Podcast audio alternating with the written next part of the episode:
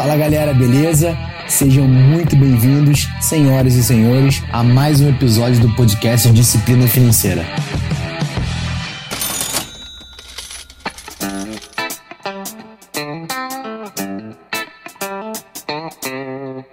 Fala pessoal, sejam muito bem-vindos e muito bem-vindas, caros isolados e isoladas a mais um episódio do podcast Disciplina Financeira. Esse é um episódio um pouco diferente. A gente vai trazer, como já tinha essa ideia, foi iniciada em 2020, de trazer um empreendedor da vida real por mês aqui para o podcast. Então, a ideia principal é que a gente traga alguém da nossa vida real, do nosso dia a dia, que começou a empreender agora, que está passando pelas dificuldades que todos estão passando, trazer casos da vida real para que vocês possam aprender.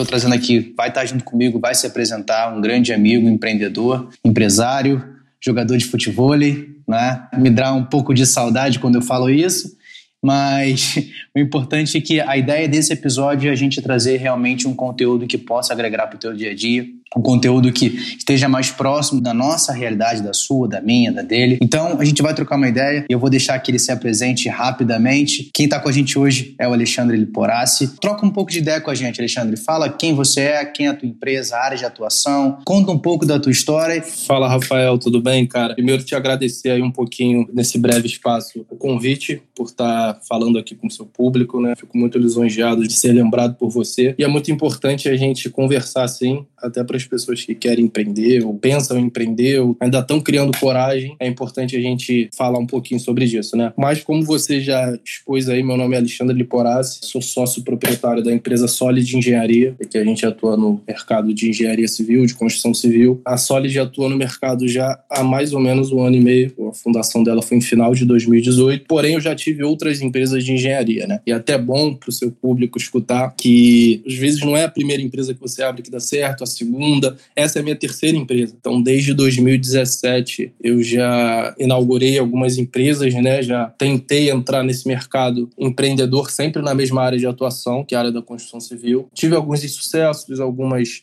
algumas falhas que me ocasionaram a finalmente moldar um, um projeto certo e, e ter um, uma empresa sólida no mercado. Enfim, e por enquanto tem dado bastante certo, desde esse um ano e meio para cá. E é legal você falar sobre isso, porque muitas vezes as pessoas olham para empreendedores de sucesso e acham que simplesmente eles nasceram grandes. E aí a gente pode fazer uma correlação tão simples com o ciclo da vida. Né? Você não tem como você correr antes de você engatinhar. Né? E quando você está começando a engatear, para você começar a andar, você vai cair várias vezes. Então, você falando sobre isso, a minha primeira empresa, eu tinha 18 para 19 anos, foi entre 2008 e 2009, né? então a gente está falando de 11 anos atrás. E aí as pessoas olham e falam assim: ah, pô, quantos anos você tem? Pô, eu tenho 29. Você está com quantos anos hoje, Alexandre? Tô com 28. Então, assim, é interessante a gente olhar sobre isso, porque, cara, a minha primeira empresa ela durou 13 meses no mercado e eu quebrei. Né? E assim, o que, que aquilo ali me ensinou? Me ensinou primeiro que eu tenho que continuar, que eu tenho que ser resiliente no sonho que eu tenho. Então, assim, eu sempre tive a ver empreendedora, que eu não vou ter o sucesso de cara, porque a gente sempre brinca com isso, né? Que a gente vai receber muitos nãos para que depois a gente receba um sim. E na vida empreendedora é isso. Ah, lógico, porra, se você teve a sorte ou a habilidade na tua primeira empresa, primeira atacada, você conseguir ter resultado, ótimo. Mas a questão que a gente está falando é que não é tão simples como talvez o mundo mostre pra gente. Né? E você que está começando a empreender, você que está nesse mercado querendo iniciar, a gente não está querendo desanimar e dizendo que você vai quebrar, mas está te dizendo que não vai ser tão simples, mas que você deve persistir de acordo com o teu sonho. E esse é um ponto muito importante. E aí, pegando essa ideia, eu sempre gosto de saber o porquê. Né? Então, por que, que você quis empreender? Né? Da onde que surgiu a ideia de você montar uma empresa? A gente trocou uma ideia já há um tempo, a gente já se conhece há um tempo, a gente estudou junto, a gente já conversou que a base da tua família, por exemplo, não, não são empreendedores, né? E aí, da onde que surgiu essa ideia? Por que empreender? Conta um pouco, porque assim, às vezes a gente acha que não, porra, acordei hoje, vou ser um puto empreendedor. É, não é exatamente assim que funciona. Então, conta um pouco pra gente aí. Então, só para eu relembrar um pouquinho a cronologia que a gente estava falando, então eu abri a minha primeira empresa em 2017, eu fiquei o ano de 2017 toda com ela e surgiram N insucessos e depois eu abri mais uma e essa é a terceira. Então, só para eu deixar claro como é que foi a cronologia aí para as pessoas entenderem, para o seu público entender. E o motivo de empreender, Rafa, então, basicamente foi simples, cara, foi necessidade, né? Eu acho que quando surge uma necessidade, a gente começa a ser hiper criativo e acho que povo brasileiro em geral é um povo muito criativo. Se você analisar, você tem N empreendedores, pequenos empresários que são hiper criativos, né? Porque a gente tem essa, acho que já está na nossa veia essa, essa necessidade de ser criativo para sobreviver. Então trabalhava numa empresa, né? Eu era funcionário até meados de 2016 ali. Eu trabalhava numa empresa privada da área de construção civil também. Pelas N crises que ocorreram no país, né? Não vou entrar muito em méritos políticos, mas a construção civil ela se baseia muito pelo âmbito político, né, no Brasil. Então, a gente teve uma instabilidade política muito grande ali, fim das Olimpíadas, no início do ano de 2016, e aí o mercado de engenharia civil sentiu muito isso, deixou de ter muitos investimentos que estava tendo, né, desde época de, de PAN até época de Olimpíada, né, que teve um boom na área de engenharia civil. E só que assim, esse ciclo se encerrou. Eu acabei sendo demitido da empresa em que eu trabalhava, né? Eu já era auxiliar de engenharia, não era formado ainda, mas já atuava como auxiliar de engenharia. Você estava na faculdade ainda? Exatamente, estava na faculdade, estava na faculdade. E aí aconteceu, em paralelo a isso, aconteceu isso com outros dois amigos meus, também cursavam engenharia civil no tempo. A gente não cursava junto, não trabalhava junto, mas a gente tinha um laço afetivo fora, né? Em relação de trabalho e de faculdade. A gente já era amigo há muito tempo tudo mais. E aconteceu isso com esses dois rapazes. E assim, a partir do momento que eu saí da empresa, eu fazia bastante coisa lá, né? Era uma empresa, eu trabalhei num grupo, né? Que tinha uma empreiteira e uma construtora, eu trabalhei nos dois, e eu fazia bastante coisa, cara. Eu trabalhava muito, eu tinha livre acesso com os sócios no tempo e tudo mais. E me veio um estalo, assim, né? Uma desculpa falsa modéstia, mas eu falei assim, cara, o que eles fazem eu acho que eu sei fazer. E aí eu fiquei com aquilo na cabeça, né? Né? Porque eu via de perto, eu não achava tão complicado, né? Realmente eu não achava tão complicado. E aí, desde o momento que eu saí, eu já estava certo do que eu ia fazer. Eu ia abrir a minha empresa e eu ia ter o mesmo sucesso ali que as pessoas que eu fui empregado tiveram. A minha, minha concepção era essa. E só, só pegando um gancho, desculpa te interromper, mas pegando um gancho pra gente, eu gosto muito de um cara, muitos conhecem, que é Napoleão Hill, e aí quem não conhece, esse foi o cara que mais estudou sobre riqueza, né?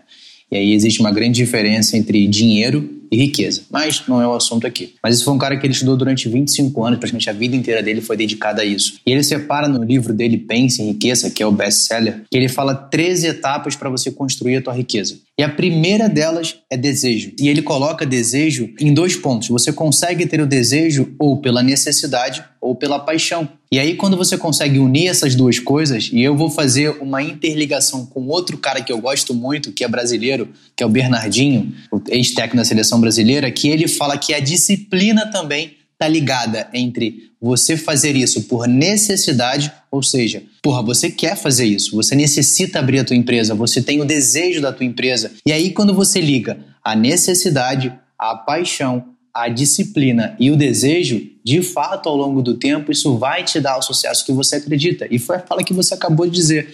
Eu acreditei que eu teria o mesmo sucesso igual os caras que eu olhei e que eu trabalhei para eles. E aí você teve um modelo que te inspirou, né? Então eu acho que esses detalhes assim, de a gente trabalhar para alguém, para a gente aprender, trabalhar pelo conhecimento. Eu acredito que você não era tão bem remunerado naquela época. Mas a questão é que muitas vezes a gente fala assim: porra, eu vou trabalhar para alguém, cara, eu poderia ganhar muito mais empreendendo? Sim e não. Né? Não é tão simples como a gente imagina. Mas eu acho que todo esse processo ele serviu primeiro para te aperfeiçoar, para você entender o mercado, para você aprender. Muitas vezes a gente é mais é melhor a gente trabalhar pelo conhecimento do que pelo dinheiro. E pô, você tá com 28 anos, eu tô com 29, a gente é muito novo, a gente tem muita vida pela frente aí. Então eu acho que só queria trazer esse ponto sobre essa questão do desejo, da necessidade, que são coisas que para mim são muito presentes e faz total sentido quando a gente fala de empreender. Claro, claro. Não, é assim, a minha experiência, toda a minha, experiência que eu fui empregado, ela é hiper benéfica para mim, entendeu? Então, eu não tô aqui também para falar que, olha, larga o que você tá fazendo, chuta para cima e vai abrir seu negócio. Não é por aí. Eu acho que você precisa ter uma base até você tá apto a falar, olha, eu acho que eu sou bom nisso, eu acho que eu sei fazer isso sozinho. Se eu tiver cercado de pessoas certas... É, e, é, e eu acho. Você nunca vai estar 100% pronto. Exatamente. E como eu falei, é, eu tive dois insucessos. Dois insucessos não, tive um insucesso, porque a minha outra saída da outra empresa foi mais por divergências pessoais. Mas assim, eu achava que eu estava pronto e eu não estava. E eu tive que tomar o primeiro baque, eu tive que tomar o segundo baque, para no terceiro eu falar, cara, eu acho que eu tenho que fazer assado. Não é assim. Então, assim, é, a gente está falando de três anos atrás, três, quatro anos atrás, e a gente está agora em 2020. E eu agora em 2020 estou falando, acho que eu estou no caminho certo. Então, assim, foram quatro anos tendo problemas, errando, acertando, melhorando. No português, claro, tomando porrada durante exatamente, quatro anos. Exatamente, é. exatamente. Então, assim, é, é bom a gente deixar claro para o pessoal que quer empreender, que quer abrir uma empresa, que abrir seu negócio, que não é fácil, não é da noite pro dia. A gente vê muitos sucessos prontos na, na internet, né, Rafael? Então a gente vê o cara que, ah, do nada saiu lá do buraco de Judas e pô, hoje tá no ápice. Mas a gente não vê o caminho dele, né? A gente não viu o que, que ele passou para ele chegar lá. É, eu, eu, costumo falar que a gente tem muito empreendedor de palco. Sim, né? sim. Então é o cara que só mostra o palco. Mas eu, preciso, eu quero ver o bastidor, eu quero ver o que, que passa no dia a dia, eu quero entender. Exatamente. E é essa exatamente. a visão que a gente quer trazer aqui. O que a gente quer trazer é o bastidor. É, pô, como é que é? Cara, como é que é você que, porra, não teve acesso a tal informação, ter que pesquisar aonde você foi, quem você se inspirou, quem te motivou, como é que foi o processo, como é que foi a queda, como é que você levantou. É, essa é, é a vida real que a gente tem que trazer. Cara, tem muita gente como nós, com a nossa idade, com a nossa experiência, que é o pouco tempo de vida que a gente tem, mas que tem sonhos e querem conquistar. Então é trazer essa realidade nua e crua. Essa, essa é a parada. Sim. E só para complementar a pergunta que você me fez, né, sobre parte da minha família não ser empreendedora, o que me fez seguir nesse caminho. Cara, na verdade, acho que a pessoa que mais me incentivou fui eu mesmo. Acho que se eu não acreditasse em mim, se eu não acreditasse no meu potencial, eu não tive família, eu não tive amigos para me, me apoiar, assim, fui eu. Né? Eu acreditei muito em mim, eu investi em mim, eu incentivei em mim e eu era o meu melhor plano, entendeu? Então, basicamente, eu não tive muito incentivo externo. As pessoas até olhavam, ah, ele tá com uma empresinha ali que faz isso, sabe? Não, não é uma empresinha, sabe? A gente, eu tô trabalhando para me tornar uma empresa bem conceituada. Só que assim, então, o maior incentivador mesmo, para mim, acho que foi a minha cabeça mesmo, fui eu mesmo. Boa, não, legal. Mas é, essa questão de não ter o apoio, não vou dizer, é, vou colocar o apoio e você depois acerta as palavras claro, sobre isso, claro. mas não ter o apoio da, por parte da família ou da família ou de pessoas mais próximas, e em algum momento isso te atrapalhou ou foi mais um combustível? Não, não tive. Acho que eu vejo como mais um combustível, né? Eu vejo como mais um combustível. Não é que eu não tive apoio, Rafael, só para deixar claro. Uhum. Mas as pessoas, assim, a, meus pais já têm uma certa idade. Meu pai, ele, ele só para deixar o pessoal ciente aqui, ele segue numa linha que ele queria que eu fizesse concursos públicos e tudo mais. Então, é uma linha totalmente diferente da minha.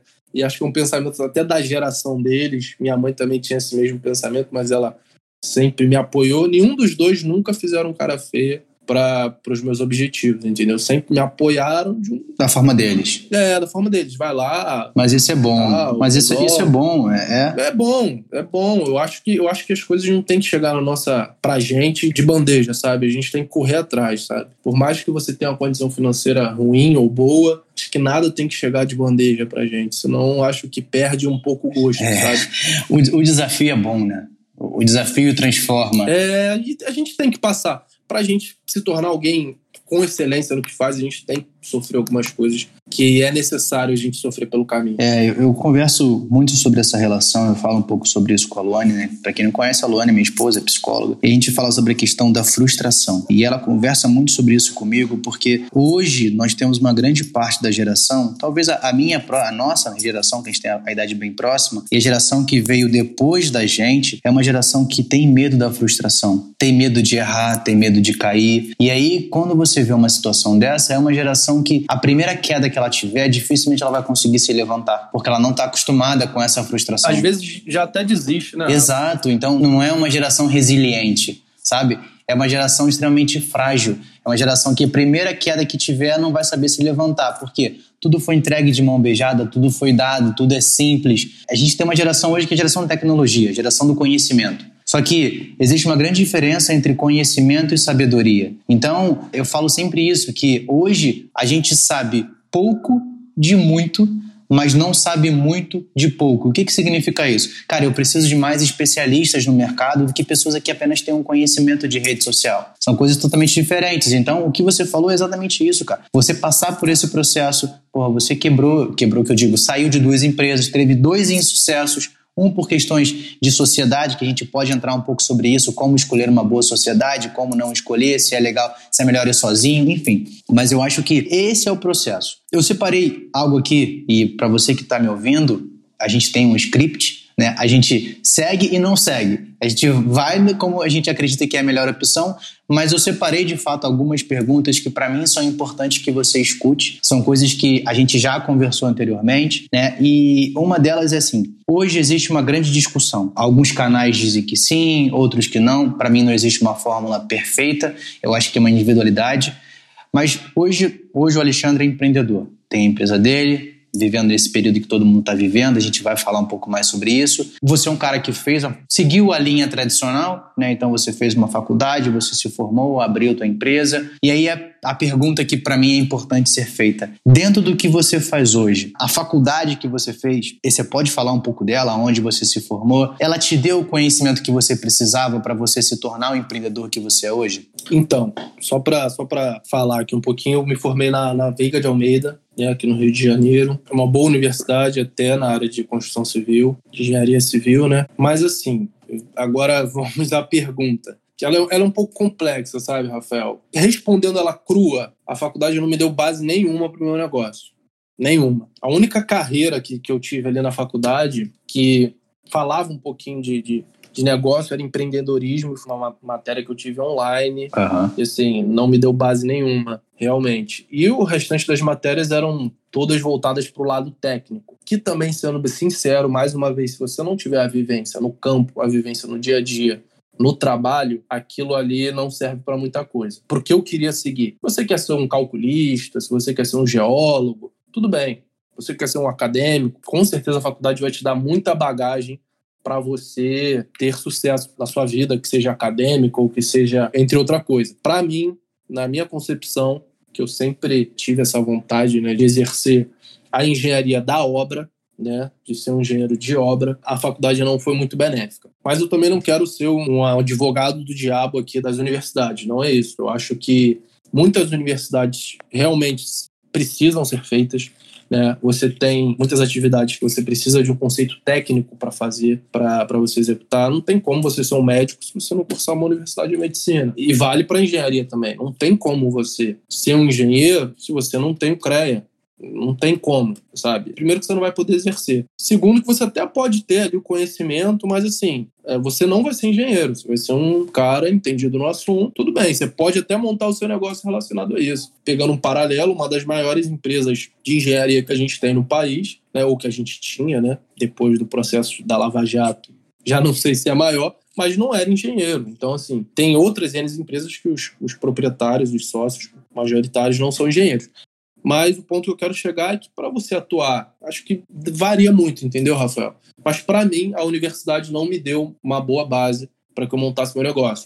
Como eu te falei, foi mais no aprendizado, na porrada, buscando melhorar. Porque assim, a faculdade não me deu conhecimento financeiro, que eu uso diariamente, que eu até estudei com você, e para quem não, ainda não estudou, tá perdendo tempo aí, porque o Rafael, já falei isso para ele, moleque é um gênio. Então, eu não tive conhecimento financeiro, eu aprendi, né? É, sozinho, na marra, com a ajuda de, de, pessoas. Eu não tinha conhecimento de captação de cliente, eu aprendi, eu não tinha noção de N fatores que envolvem um negócio que não é só a construção civil, sabe? A empresa não funciona só fazendo obra. A gente tem todo um por trás que precisa funcionar também. É, eu, eu acredito nisso também. E aí, como você falou, a gente, a gente não está sendo advogado do diabo de forma alguma, mas é, é trazer a clareza que a universidade, para funções técnicas, Né? Então ela tem uma necessidade, é uma necessidade. Né? Você, não, você não consegue ser um engenheiro, você não consegue ser um médico, você não consegue, entre linhas, ser um administrador, mas um administrador que eu digo de carreira, seguir a carreira sem que você faça uma faculdade. Você precisa dessa base técnica. Mas o que eu acho que é importante a gente levantar é que não é suficiente. Não, não é, realmente né? não é. E eu me lembro claramente, na mesma época que o Alexandre cursou engenharia, eu fiz também. Ele concluiu, eu não concluí por opção, não achei interessante naquele momento. E um dos pontos principais que me chamou muita atenção é que muitas vezes a universidade te encaminha para uma carreira CLT, né? Ela te instrui para que você seja um eterno funcionário. Isso é ruim? É bom? Depende de cada um. Então, eu acredito que algumas bases, como ele falou muito bem, Cara, como que você quer ser um grande empreendedor se você não aprende técnicas de venda? Como é que você quer ser um grande empreendedor se você não aprende sobre um planejamento financeiro tanto da empresa quanto pessoal? Né? A gente fala muito que você é o espelho da tua empresa. Você é o seu melhor funcionário. Então, se você não sabe cuidar das suas finanças pessoais, como é que você vai fazer isso para a empresa? E me desculpa, isso você não aprende na faculdade, ou pelo menos nas que eu vi, não aprende. Nas que eu vi, não, isso não foi ensinado. Então, eu acho que a ideia aqui é, não é faço ou não faculdade? Aí depende de você. Eu acredito que se você quer seguir uma carreira técnica, você tem que fazer. Mas sempre ter na sua mente que aquilo ali é um, digamos, um mal necessário. Você precisa fazer porque você quer assumir esse cargo. Ele não poderia ser um engenheiro se ele não tivesse a formação. Simples. Mas entender que é só o início. Né? Eu estava falando com a prima da minha esposa, que eu chamo de, da minha prima também.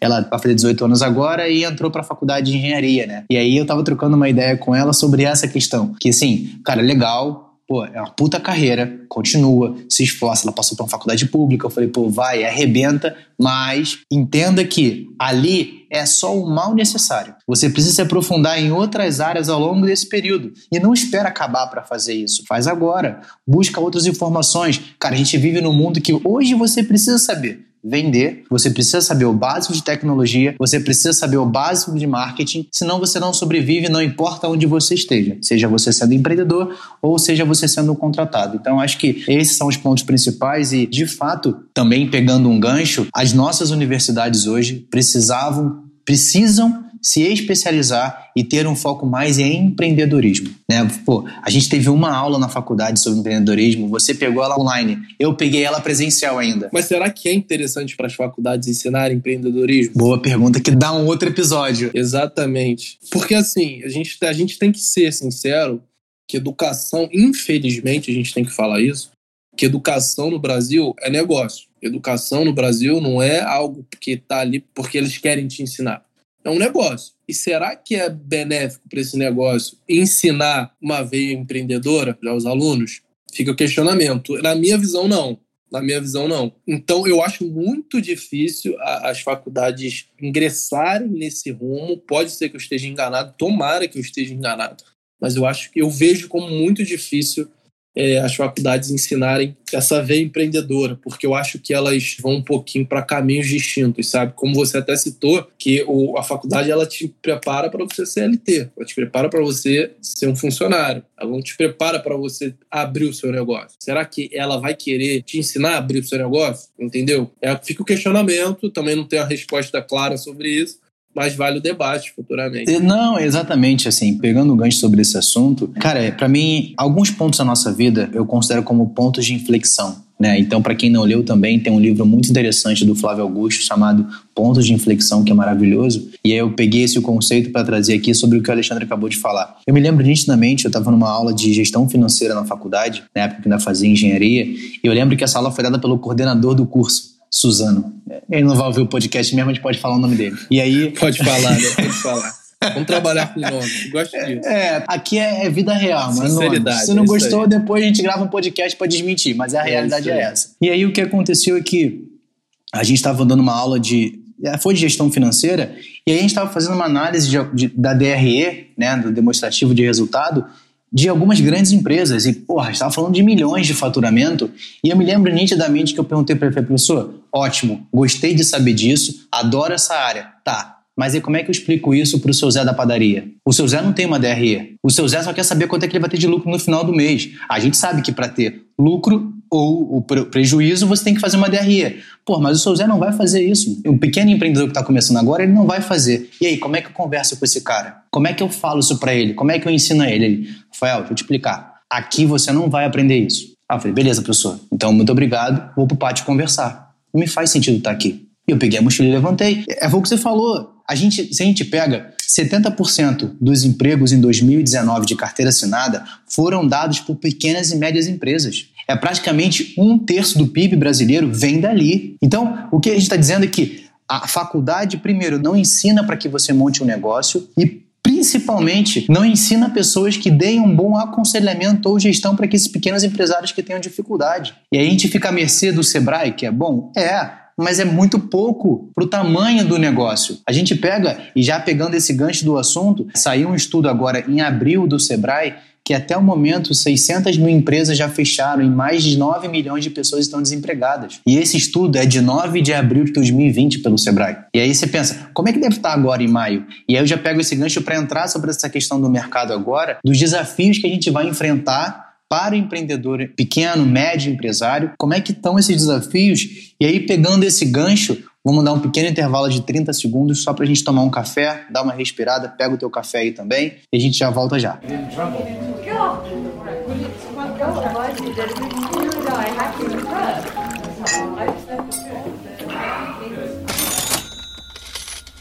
E detalhe importante, tá? É, fiquem tranquilos que a gente está seguindo as orientações da OMS e eu tô na minha casa em São Paulo. O Alexandre está no Rio de Janeiro, na casa dele, e a gente está gravando isso através de um aplicativo remoto. Então fiquem tranquilos, a gente está respeitando o isolamento, beleza?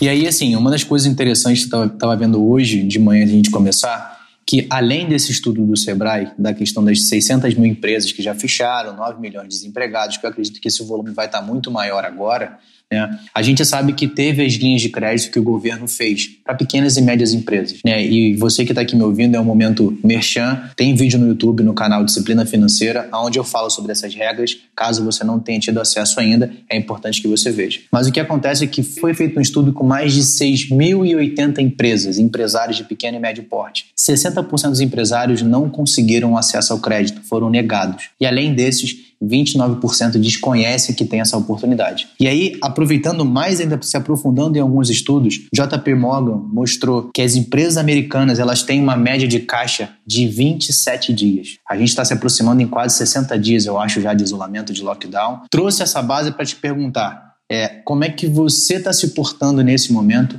como é que a sua empresa, de forma gerencial, está se portando sobre essa situação, como é que você está enxergando os próximos meses para o setor em si, para o Brasil e para a tua empresa direcionadamente falando? Então, Rafa, é uma situação um pouquinho difícil que a gente está passando, um pouquinho não, muito difícil como você citou os números, muitas empresas estão fechando e muitas pessoas desempregadas. E isso é péssimo, né, para a economia do país. Mas assim, a gente a gente sempre foi muito organizado financeiramente falando, né?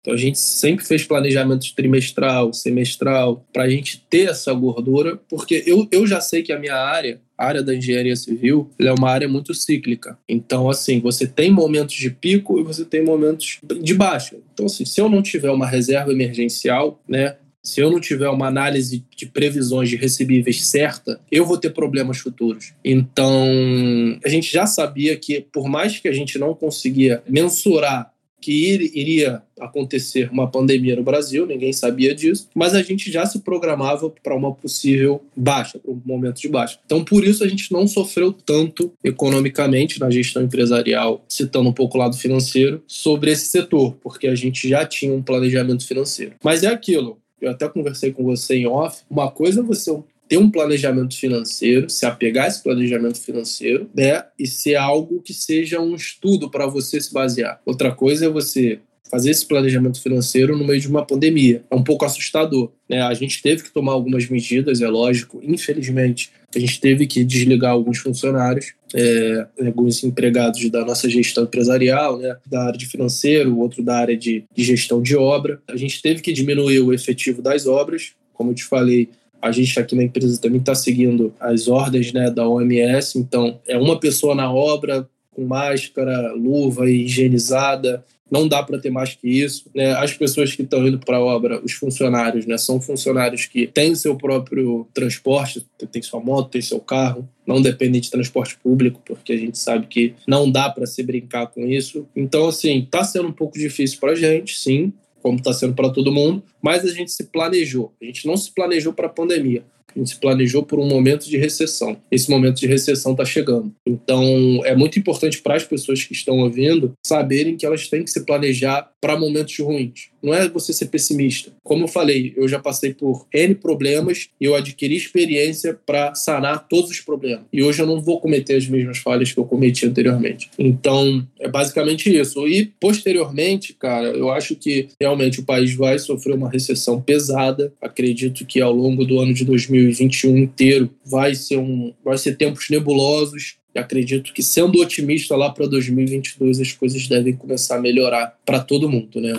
E inclusive para nossa área. Interessante você falar sobre essa questão, é porque é, eu sempre repito uma frase, né? Imprevistos são previstos, a gente só não sabe quando vai acontecer e quanto vai nos custar. Então, isso que você falou, primeiro, entender bem do seu negócio. É entender que o seu setor é um setor cíclico. Porque acontece que muitos empreendedores têm um mês bom e acham que vai sempre ter um mês maravilhoso. Me desculpa, isso não vai ser assim.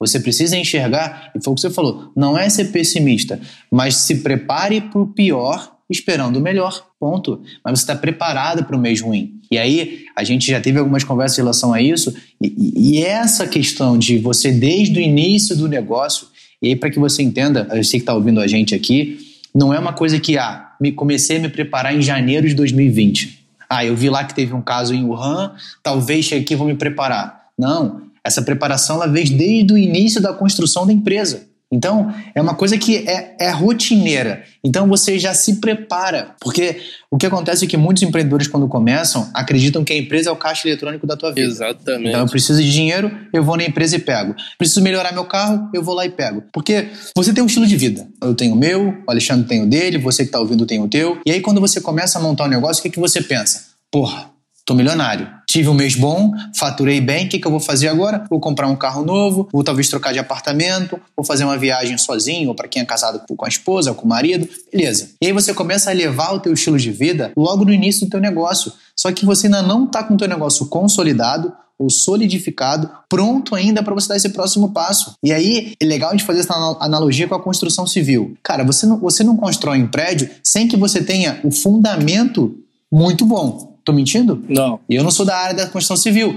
Mas a primeira coisa que você faz é o quê? É a fundação. Fala pra gente aí. O que é a primeira coisa que é você o, faz? É o, estudo, é o estudo no solo, né? Do, do local que você vai construir. Exato. Consequentemente, a fundação do prédio que você vai elevar. Exato. E o estudo do solo é o quê? Entender a empresa, entender o setor, entender que ele é cíclico. Então, agora o que você faz? Você faz a fundação. Pô, se ele sabe que o setor é cíclico, o que, que ele tem que fazer? Se preparar para os meses ruins se é o ciclo que funciona. Ah, Rafael, mas isso funciona na construção civil. Claro que não. Quem trabalha em papelaria? Quem tem papelaria, por exemplo? Qual o melhor período da papelaria? Dezembro e janeiro. São os meses que, ou junho e julho, que são os meses que vai renovar ali o material. E os outros meses? Você tem que se preparar para esses outros meses. Então, eu acho que, primeiro, entender o negócio, colocar uma fundação muito bem estruturada para se preparar para os meses ruins, porém pensando sempre que vai ser, sempre sendo otimista, mas se preparar para o mês de dificuldade.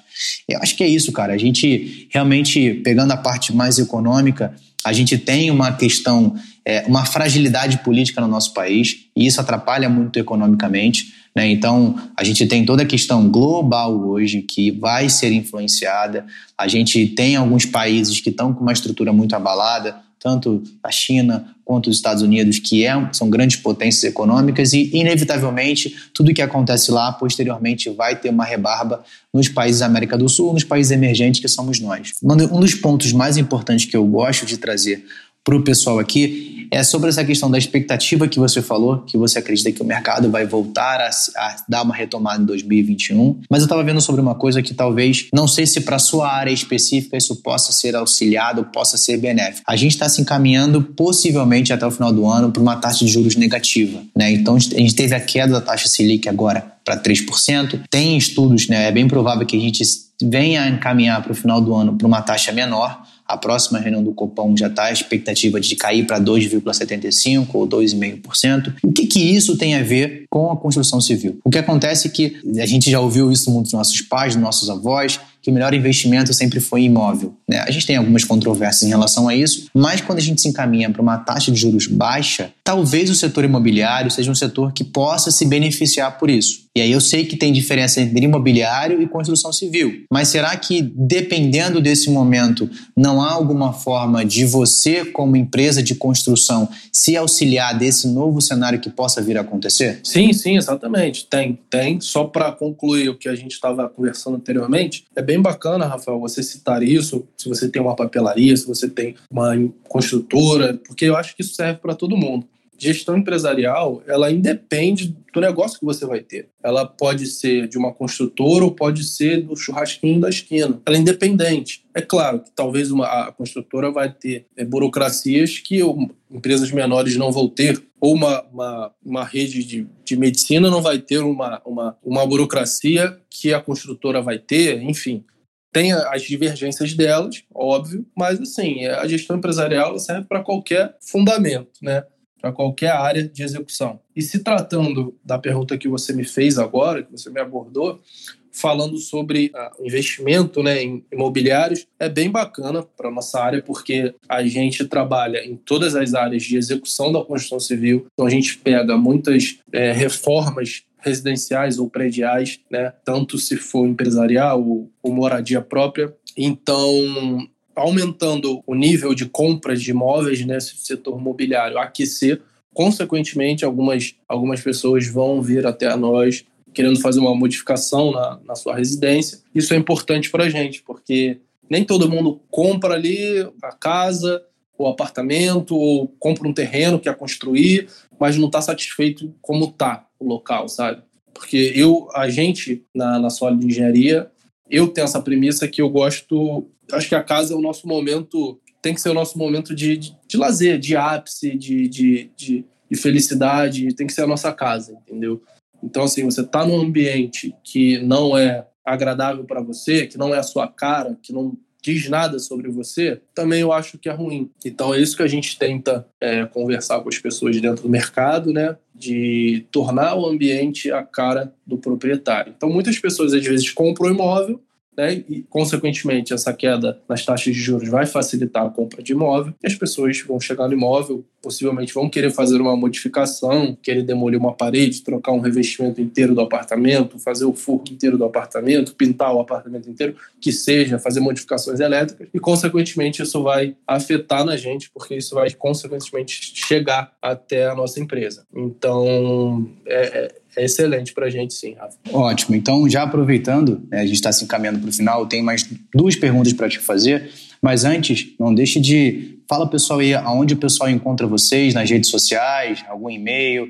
Deixa pra gente aí. Eu vou deixar também, pessoal, aqui na descrição do podcast, vai estar as redes sociais da empresa do Alexandre, Engenharia Solid, mas fala pra gente aí onde é que o pessoal te encontra. Sim, então, a gente tem a nossa, nosso Instagram, né, que é só botar lá Engenharia Solid. Tem nosso e-mail de contato. Solid com D mudo, né? D mudo, D mudo. S-O-L-I-D. Engenharia. Tá? Só buscar lá que vocês vão acessar. O nosso site ainda está em construção. A gente teve um probleminha com o site anterior, mas já está retomando ao ar. E para quem quiser mandar um e-mail, vou pedir para o Rafael deixar aí, Liporace, meu sobrenome, arroba tudo junto, demudo.com. Podem mandar o um e-mail por lá. E, se possível, o Rafael tem meu telefone, algum ouvinte que tiver contato diretamente com ele pode passar no telefone. Atualmente a gente só está atuando no Rio de Janeiro, mas nada impede da gente explorar novos ares futuramente. Muito, muito bom, muito bom. Então, para a gente finalizar, eu quero queria que você desse um recado para quem está começando a empreender, um único recado, e depois, para finalizar, quais são os princípios básicos que você carrega para manter a sua empresa hoje? Vamos lá. Eu acho que o recado eu já até falei muito sobre, é persistir. A gente conversou todo ao longo desse papo sobre o que, aconteceu comigo, né? Eu dei alguns, alguns exemplos, espero ter ajudado, mas é realmente persistir, porque não vai ser na primeira, pode ser que não seja na primeira, né? Pode ser que não seja na segunda, pode ser que não seja na terceira vez, e você vai ter insucessos. E é aquilo. O que, que você vai fazer quando você tiver algum insucesso? Você vai se levantar? Você vai tentar de novo? Você vai melhorar ou você vai desistir? Então você tem que ser persistente, você tem que acreditar que aquilo realmente vai dar certo, você tem que ter o sonho daquilo realmente dar certo e de como você vê a sua vida daqui a 20 anos. Você quer continuar sendo empregado a vida inteira? Se você quiser, não tem problema nenhum, realmente. Tem pessoas de sucesso que são empregadas, mas eu acredito, no meu ponto de vista, o patamar que eu quero estar daqui a 20 anos, eu preciso ter muito sucesso no, no meu negócio. Você tem que realmente persistir, amar o que faz. É aquilo, acreditar que vai dar certo, se cercar de pessoas boas, pessoas positivas e trabalhar muito. Acredito que se você está incomodado que você é funcionário, que ah, meu chefe pô, me faz trabalhar demais, eu trabalho muito, não recebo hora extra, saiba que você vai trabalhar o dobro. Saiba que você vai ter o dobro de estresse, ou triplo, ou quíntuplo, não sei. Vai ser difícil, tá? Então, acho que é uma mensagem real que a gente está falando aqui. Né? Eu acho que não vale a gente contar mentira aqui, a gente tem que falar realmente a verdade o meu recado seria esse aí, esse recado final para as pessoas persistirem e acreditarem no, nos próprios sonhos. Pô, não, muito bom, cara. E é exatamente isso, porque as pessoas, ah, vou empreender, vou trabalhar só com o que eu amo. Você vai trabalhar com o que você ama. Só que ao longo do seu dia, ao longo da sua semana, ao longo dos anos, você vai fazer muita coisa ainda que você não gosta para chegar no que de fato fazer só o que você ama. Então não é simplesmente, ah, eu vou chegar aqui, vou gerenciar uma empresa de engenharia, tá ótimo. Ou eu, por exemplo, vou vir, vou, tenho minha empresa de educação financeira, vou vir aqui só vou atender o cliente, ótimo, vou ajudar e vou embora. Não é. Tem todo um, um bastidor que eu tenho que fazer muita coisa que eu não gosto. A gente estava falando mais cedo, é, eu não tenho tanta habilidade tecnológica, então a gente sofreu para conseguir fazer esse podcast funcionar. Beleza, mas o que eu fiz não é uma coisa que eu gosto. Mas o porquê eu fiz? É porque é algo que eu amo. Então, o que está lá na frente, o final, o produto final, que é entregar esse conteúdo para vocês, isso é gratificante para gente. Mas ao longo do processo, eu tive que fazer muita coisa que eu não gosto de fazer. Mas por um desejo maior por uma vontade, por uma paixão, por um amor, a gente continua fazendo. Para a gente fechar, quais são os princípios básicos que você carrega na tua empresa? Se a gente fosse definir, aí você pode falar entre um, três, como você quiser, princípios que você carrega dentro da tua empresa hoje que identificam quem ela é, o que você faz. Sim, acho que o princípio maior que a gente zela aqui, Rafael, é desmistificar a problemática da obra, né? Todo mundo, possivelmente alguém já fez obra na vida, na sua casa, ou já acompanhou uma construção, já viu que todo mundo já pensa, ah, vou fazer obra, vou ter um estresse. Ah, vou fazer obra, pô, vou ter muito barulho, vou ter muita sujeira, pô, não quero. Então, acho que o nosso, nosso princípio principal, né, se, eu, se é que eu posso citar assim, é realmente desmistificar esse problema de obra. É realmente, você vai fazer uma obra, mas por que tem que ser um problema? Ah, ela é um problema porque ela prazo atrasa, a equipe não é boa, a obra não é limpa. Mas e se eu entregar no prazo, limpar tudo, entregar relatório de obra, entregar cronograma financeiro, ter um contrato? Então é basicamente isso. É zelar pelo conforto da pessoa que está nos contratando e apresentar benefícios a ela que ela se sinta confortável em executar uma obra sem ter esse estresse todo que culturalmente a, a construção civil acabou englobando, né, por muitos profissionais ineficazes que tem no mercado, né? Então, eu citaria desmistificar a problemática da obra, eu diria sinceridade com o cliente, porque eu acho que olho no olho é tudo. Eu sempre que eu tenho que tratar alguma coisa, fechar algum contrato, né, conversar sobre alguma situação da obra, eu sempre gosto de trazer o cliente, mostrar a ele o porquê que está acontecendo isso, conversar com ele. Então a gente zela muito pela sinceridade, que eu acho que, que é importante, né? E realmente ser uma empresa que apresente benefícios ao contratado. Então, a empresa que contrata a gente, ela tem contrato com a gente, assegurando ambas as partes, ela tem um cronograma financeiro, ela vai ter um relatório de obra semanalmente, ela vai ter um relatório de custo de gastos em material, ela vai ter N benefícios, ela vai ter diário de obra. Então, assim, a pessoa pode ficar tranquila. Então, é entregar conforto. A gente entrega, além da gente entregar obra, a gente entrega conforto e segurança para os nossos contratantes. Então, acho que seria por aí. Excelente, cara, excelente. É importante e eu sempre levo isso comigo que a verdade é o que mais vende. Né? Então, se a gente conseguir trabalhar sempre com a verdade, eu acho que isso é muito importante. E dentro de um mercado que muitos estão preocupados apenas com o lucro, a gente está preocupado de entregar o melhor para o nosso cliente. E isso é a melhor forma de fazer isso através da verdade. Cara, queria te agradecer mais uma vez por esse episódio. Vou deixar aqui mais uma vez todos os contatos da Engenharia Sólida, o Instagram, o e-mail. Se vocês precisarem, me chamem também. Quem tem mais contato comigo, eu passo o WhatsApp dele também para qualquer tipo de orçamento. E quem sabe, logo já estão atendendo aqui em São Paulo também. Assim a gente espera, assim a gente deseja, né? E principalmente para a gente voltar a tomar o nosso café, né? Que, é, que era o mais importante. Beleza? Então, é, Alexandre, obrigado pela oportunidade. Eu que te agradeço, Rafael. Fico muito lisonjeado, sabe que a gente é amigo já de longa data. Né? Fora desse, desse bate-papo aqui, a gente é, é, irmãos, né? A gente se gosta bastante, então fico muito lisonjeado e muito feliz de estar podendo falar um pouquinho aqui da empresa e reafirmo aí quem puder procurar a gente, quem tiver interesse. Nesse âmbito de, dessa pandemia, a gente está oferecendo preços melhores, valores melhores, então quem se planejou aí para 2021 executar alguma obra, ah, o momento é esse, o momento é esse, porque vocês não vão pagar o que pagaria em outro momento, mas a gente está seguindo todas as normas da OMS, então você pode ficar despreocupado.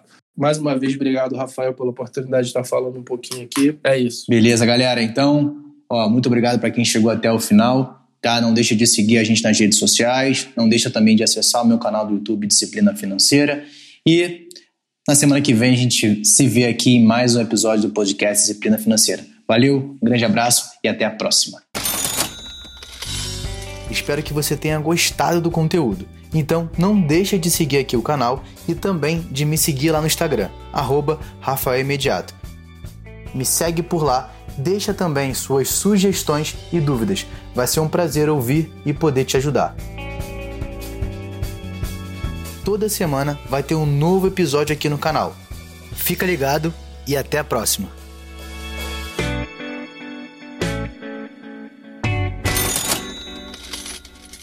Este podcast foi editado por Felipe Mux.